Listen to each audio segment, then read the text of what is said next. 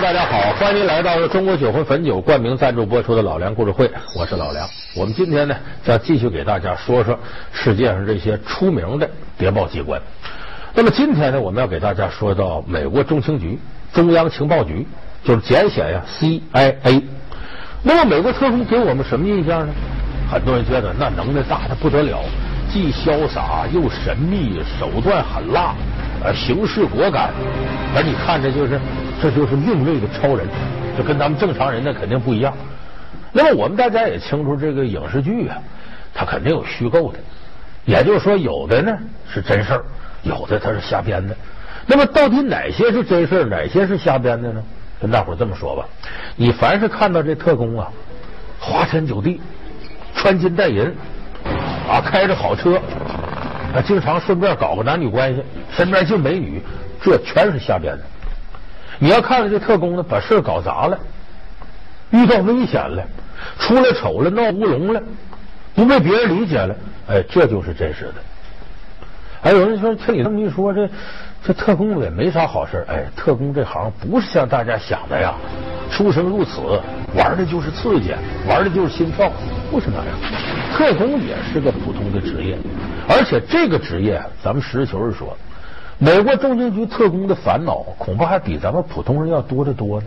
可能我说这您不理解，哎，咱们这期就给大伙说说，看起来风光的、名声在外的美国中情局特工，他有哪些烦恼的事儿？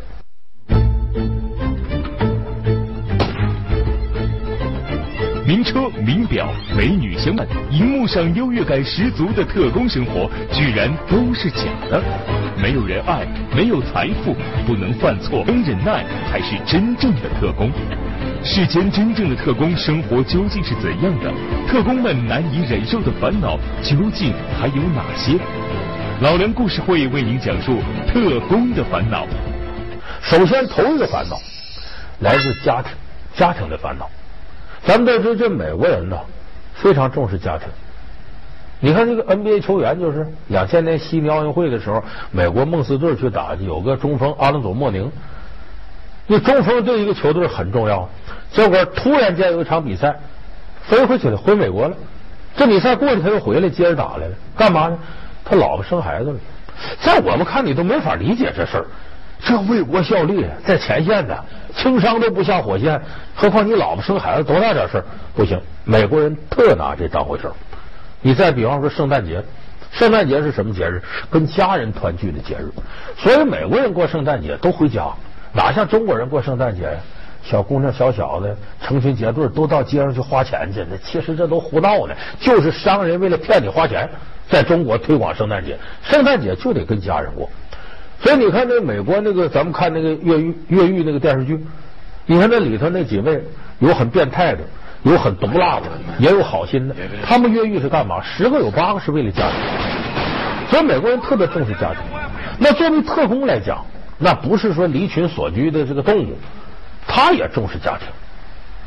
而且这个训练模式你就能看出来，他不是像我们想象那样说把这特工搁到一个世外桃源练完了就心狠手辣，不是。他也是从普通人里挑。这挑特工呢，把这你比方说我掌握一门外语。我自己还愿意干，选这样的年轻人，就把这些人弄到一块儿，弄到一块儿呢。经过三个月培训，就看你有没有这基本特工素质。比方说这个呃，能不能这个学会躲藏自个儿啊？怎么样能伪装自己啊？等等。这三个月过去之后，那得淘汰一大批人，剩下几个有这素质的好，给弄到美国弗吉尼亚州有个秘密农场，到这儿来训练什么？就格斗，包括什么开车呀、驾驶飞机呀，就这些的特殊技能。还有是练习射击，那么这个也可能呢，就是这特工这辈子枪打的最准的时候，最能打的时候。为什么？因为在这之后，这些特工会把他撒到人群当中，有的干律师，有的干医生，有的干记者，反正你就是普通人。就一旦我需要你的时候，你再出现，或者平常呢，你就负责监视身边的人，来给中情局收集情报。所以这样的特工有可能一辈子都摸不着枪了，他也就这么过一辈子。而且绝大多数的所谓特工，就跟我们生活当中看到的公司的白领没区别，每天也传输邮件啊，搜集情报干嘛，干的跟平常人没什么区别。我们看到那些打打杀杀的特工，那只是特工当中极少数极少数的人。还，有我说这有的朋友说，那你看这不也对吗？他干跟普通人没区别，那就重视家庭也跟美国人一样吗？那他有什么来自家庭的烦恼呢？特工有属于自己的来自家庭的烦恼。最常见的是什么？年轻人当特工吗？你得找对象啊，得谈恋爱啊，得结婚呢，这就是一大关。说怎么一大关呢？说那特工，你看身板好，能打。我看那什么零零七那样的，那都是很英俊的人，找对象不成问题。莫莉，我需要一张健康证明，你得帮我证明我能复职了。詹姆斯，你要真的不太道德，其实是聪明。嗯，那就不能拉点裙带关系吗？你记住，像詹姆斯邦德那样的当不了特工，那是影视剧胡说八道。为啥？特工首先有一点，搁人堆里你都找不出来，他得极普通极普通，你才不注意他。你让姚明当特工了，大老远看跟电线杆似的，都认识他，怎么当特工？他当不了特工。所以一般特工挑的长相都是那种老了不疼，舅舅不爱的，你连丑都谈不上。你看成龙有个电影叫《邻家特工》，他在里边演的特工不就是吗？还有点傻了吧唧。嗨，嗨，晚上的约会有问题吗？我会去的。旁边有狗仔队。哦，讨厌，我都吐了！他就是个窝囊废。我喜欢他，他挺好的。他是个乏味的钢笔商，每天都一成不变，简直是个机器人。因为他就是机器人。终结者，他们想要毁灭人类，就从我们开始。所以我们说，这个特工第一个烦恼是找对象呢，多少要费点劲。咱看不少美国特工都单身，他为啥单身？被逼无奈，有的真不好找。当然，他不好找，还有其他更重要原因。就这特工的工作，我们知道得保密。这一保密，你怎么跟你的另一半沟通呢？美国出过这事吗？有个特工的老婆，他当然他不知道他自己丈夫是特工，结婚五年了，也有了孩子了。老婆上法庭告，我要跟我老公离婚。为什么？一天在家也不干活啊，拖地也不拖，带孩子也不带，换尿布都没那什么事儿。最要命的是他交什么人我不知道，他出去有啥事都背着我，这我还能过了吗？俩人那就过日子，两口子要不交心就没法过了。所以这是很大一个烦恼。一边是自己心爱的伴侣，一边是自己忠于的特工组织。工作的事和家人说了，就等于出卖了组织；不和家人说，就等于制造家庭矛盾。特工的家庭生活充满了艰辛和误解。而且这个特工找老婆，他非常麻烦，怎么麻烦？不能找太精明的。你比方你媳妇很精明，你肯定得瞒着她，你这工作保密的。比方说晚上执行个任务，挺晚才回家，累的饭还没吃呢。老婆，你过来，过来，过来，过来！什么事我没吃饭，你坐坐坐，我跟你谈谈。你怎么这么晚回来呢？啊，跟几个朋友喝点酒，聊聊天你跟谁了？啊，我跟那谁谁。扯淡！我刚给他打完电话，人家跟女朋友在夏威夷度假呢。你想，这媳妇要这么追你，他智商很高，天天调查你，跟谁去了？是不外头有狐狸精了，有小妖精了？这日子还过不过了？你想这特工在外边本来工作就够累的，完成任务也够惊险的，累的不像样，回家再让媳妇审查一通，这日子还过不过了？所以特工找老婆不能找太精明的，得找好糊弄的，糊涂一点的。可是糊涂一点的也有问题，他要是一半聪明一半糊涂好办点，要彻底糊涂还麻烦了。咱们看过有个电影叫《真实的谎言》，里边施瓦辛格演个特工，一身的能耐。可是当着他老婆，他得藏起来，不能露这些。结果他老婆就，他的外在职务是个推销员。他老婆一琢磨，你这人没啥出息啊，那推销员业绩也不好，表面上瞧不起他。背后他老婆在外边跟一个骗子，豪华酒店，一假装老五约会去了，死了两个人，你看了吗？你参加枪战，他来凶我，够观察力，你很有天分，简直是我的手法。我天哪！他在冒充我们。什么事？不值得一提。他们再也不会烦到我了。有没有搞错呀？你在追捕逃犯。非铲除他不可，不管冒多大的风险，他也要干掉我。但是我可不是什么好惹的。为什么？我受过严格的训练，不用费很大的劲儿便可以置他们于死地。这个人十分可爱，但是我们必须把他宰了，不在话下。你说把这施瓦辛格气的，他是真爱他老婆。他要是一般糊涂男人就无所谓，他是特工啊，这事他全知道啊，把他气的，你给我戴绿帽子啊！最后甚至驾着飞机去闯人家约会现场去了。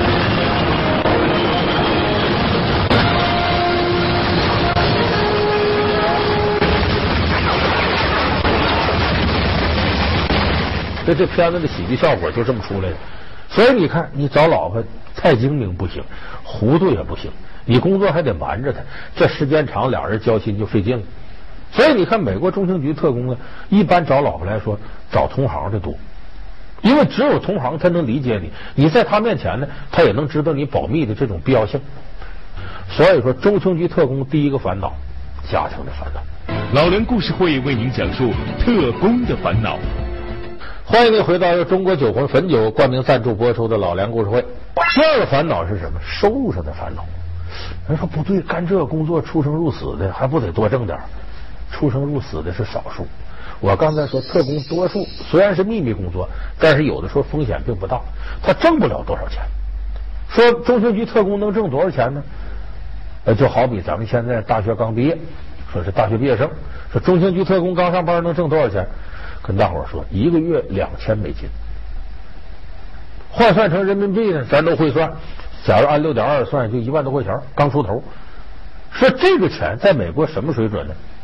美国的平均工资年薪大概是三万到五万美金左右。你想，他一个月两千美金，一年是两万四千美金，在平均线以下，所以他这个收入并不是多高。所以在这个基础上，你就会发现，为什么很多影片里反映中情局特工叛变了，把情报卖给别人了？他确实收入不高。咱们看汤姆克鲁斯演的《碟中谍》，啊，好多朋友看过《碟中谍》，拍了四部，一二三四，每一部里边都有情节冲突，是来自于中情局特工叛变了，出卖信息了，然后这边引起一系列的麻烦。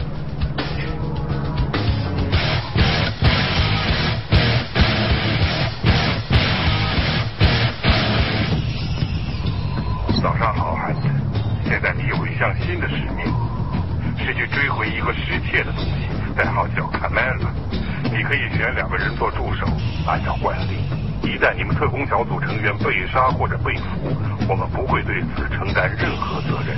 还有，汉子，下一次休假的时候，最好让我们知道你的行踪。这字幕将在五秒钟内自动消失。要知道我的行踪，休假就泡汤了。这个事绝对不是说编剧在做着胡编的。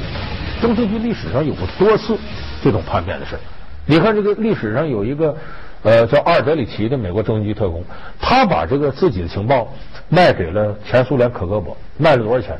卖了四百六十万美元。那么他自己已经是中情局一个高级特工了，年薪将近五万美元左右。可是你想想，年薪五万美元，他卖四百多万美元，等于他干八十年的年薪，对他诱惑力是很大的。我说到这儿，有的朋友说：“那这怨美国自个儿？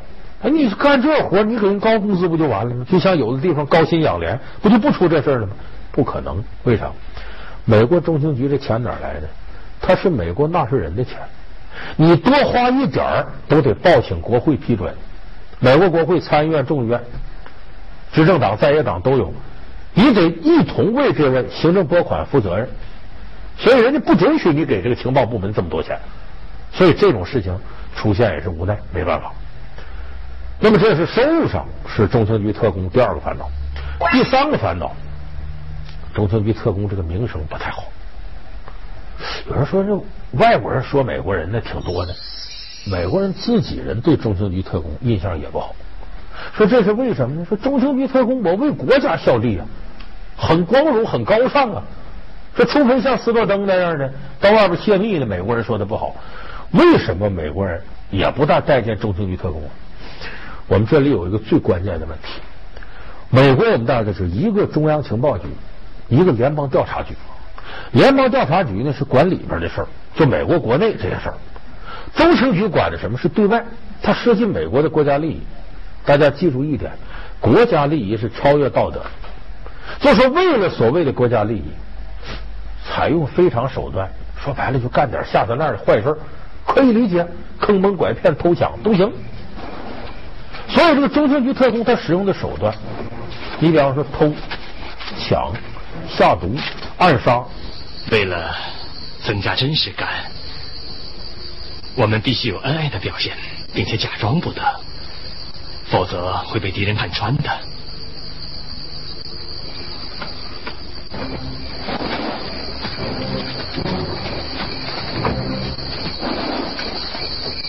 不要紧，我我不能这样做啊！不不，不是为我而做，而是为了你的国家。嗯。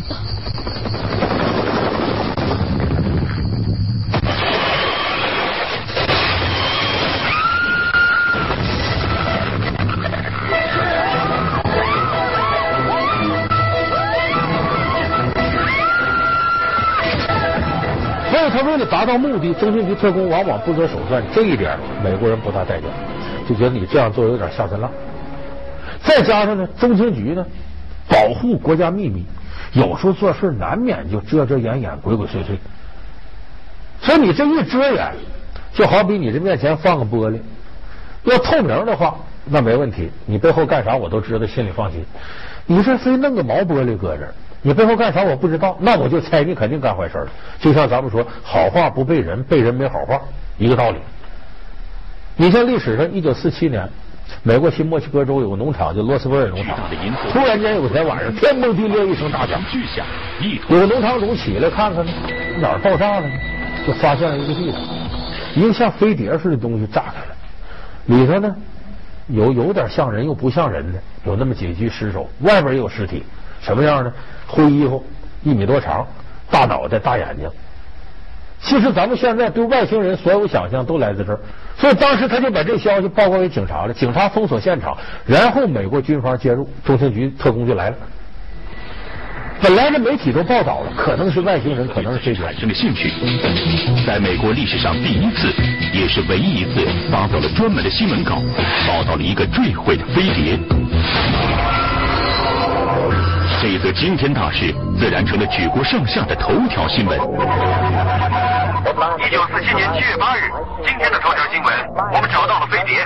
本年度最重大的惊险悬疑故事，无疑就是飞碟事件。但一天后，最初的新闻稿被撤回了，而新发布的新闻稿做出了更合乎常理的解释。结果第二天，中情局辟谣，没这事儿啊，说我们那气象。研究气象的这个气球突然在这坠毁了，然后把这些东西稀里糊涂运走了，黑不提白不提。那美国人就琢磨，中情局要干嘛？为什么瞒着我们？怎么有外星人？我们这么感兴趣，还不让我们知道呢？这里一定有事儿，所以大伙就传了，这中情局跟外星人早联系上了，就是要这外星人的技术，琢磨打人苏联去。还有人说，中情局就是外星人在美国的联络站，那早就弄好了，说不定哪天地球就让外星人占领了。所以这个脏水基本都扣到中情局头上，因为你干的是秘密，人家猜想你有不端的行为，他是有道理的。再后来你看斯皮尔伯格拍那 E.T.，那不里边那中情局特工就是个反面人物吗？虽然有点傻了吧唧，但他天天琢磨什么事要把那善良的 E.T. 给绑架了。他是从太空来。我们要送他去飞船上。哇，他不会飞过去？这可是在现实中。快快，拦住他，拦住他！快点！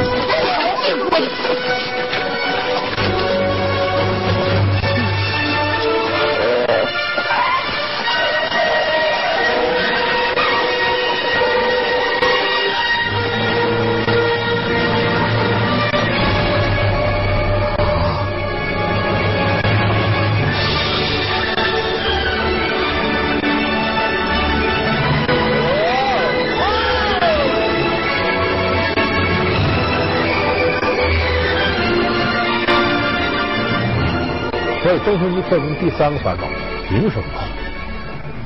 那么中情局特工最后一个烦恼是什么呢？说他甭管名声不好，心狠手辣，人家效率高啊，那才不是呢。中情局特工效率不是绝对的高，也出过很多很乌龙的事儿，甚至是笑话。你看，咱们知道美国中情局历史上多次对古巴采取行动，因为古巴自打卡特罗执政以后呢，成了美国后院的一个隐患，所以美国中情局呢就总琢磨对付卡特罗。后来档案解密了，美国中情局历史上策划了六百多次暗杀卡特罗，结果卡特罗好好的都没事儿。他为什么没成呢？一方面说明卡特罗防备的很严，这是；再一个你也得承认，这中情局特工里笨蛋也不少，就像咱们看的漫画什么笨贼一箩筐似的。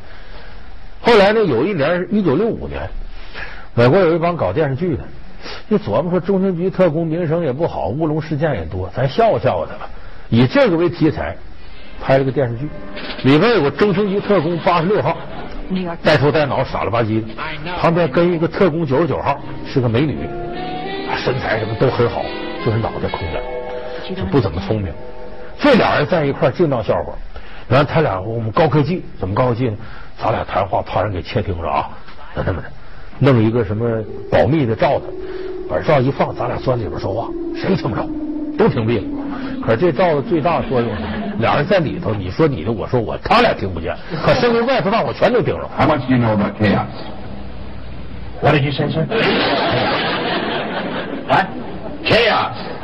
Oh, chaos. Yes, of course. Well, that's an international criminal organization that was founded, oh, I think in 1957. That? What? 所以这里头充满着这种乌龙的细节。后来这个片子到中国来过，可能有的观众朋友看过，名字叫《糊涂侦探》，这基本是个喜剧片，就把这个美国中情局特工啊，几乎给嘲笑个底儿掉。所以今天呢，我跟大伙呢，把中情局特工的几个烦恼：家庭的烦恼啊，收入的烦恼，名声不好，经常闹乌龙。我说这个，这可不是影视剧瞎编，这是真实的中情局特工。中情局特工干了很多惊天动地的事儿，但是也有更多的特工像平常人一样生活，拥有平常人的烦恼，甚至比我们平常人的烦恼还要多，还更加不好解决。所以说，在社会当中真实存在的某一个行当，如果你想了解它，隔行如隔山。